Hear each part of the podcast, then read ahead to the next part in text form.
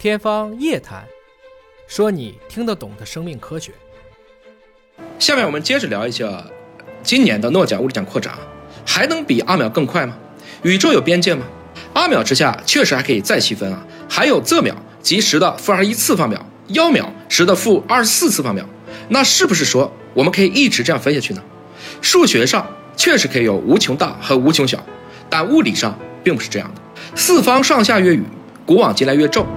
还在尹哥小的时候，尹哥的爸爸就这样给我解释宇宙：宇是无限空间，宙是无限时间，宏观无限大，微观无限小。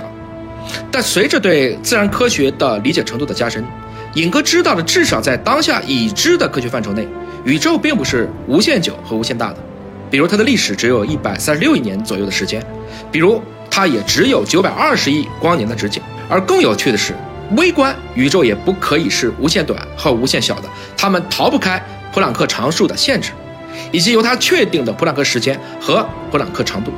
也就是说，我们这个世界在微观上不是连续的，而是一份一份的由量子组成的。